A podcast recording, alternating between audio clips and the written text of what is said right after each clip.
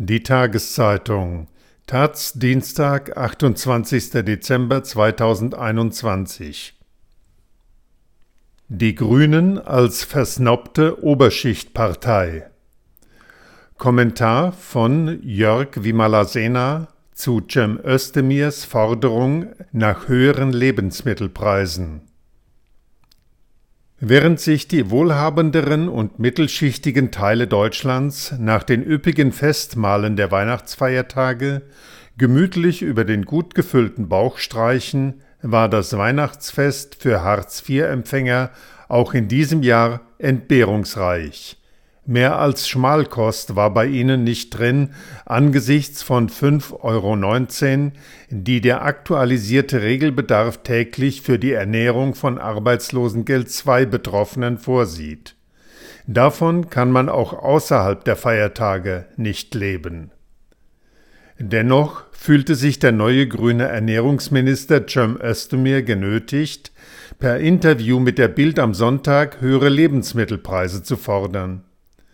Es darf keine Ramschpreise für Lebensmittel mehr geben. Sie treiben Bauernhöfe in den Ruin, verhindern mehr Tierwohl, befördern das Artensterben und belasten das Klima.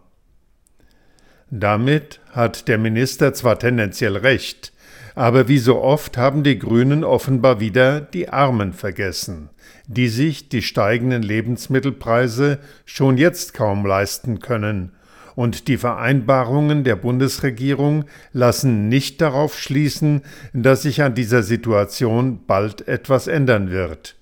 Vor allem Hartz-IV-Betroffene kommen schon jetzt kaum über die Runden.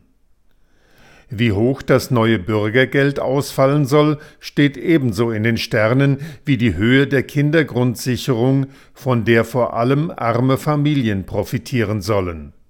Trotzdem sollen Konsumenten die Zeche zahlen.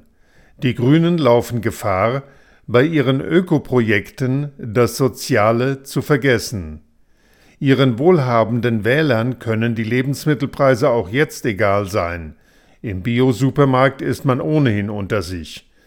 Aber ohne absehbaren sozialen Ausgleich werden unter steigenden Preisen vor allem Arme leiden die zu Recht den Eindruck haben, dass die notwendige ökologische Wende vor allem auf ihrem Rücken vorangebracht werden soll. Dass Özdemir darüber hinaus der Bevölkerung auch noch vorwirft, ihr sei ein gutes Motoröl wichtiger als ein gutes Salatöl, illustriert gut, warum den Grünen nicht nur in konservativen Kreisen das Image einer versnobten Oberschichtpartei anhaftet, die auf die Konsumgewohnheiten der Menschen im Land herabschaut. Die Grünen täten gut daran, künftig jedes ökologische Vorhaben an eine klare Umverteilungsmaßnahme zu knüpfen.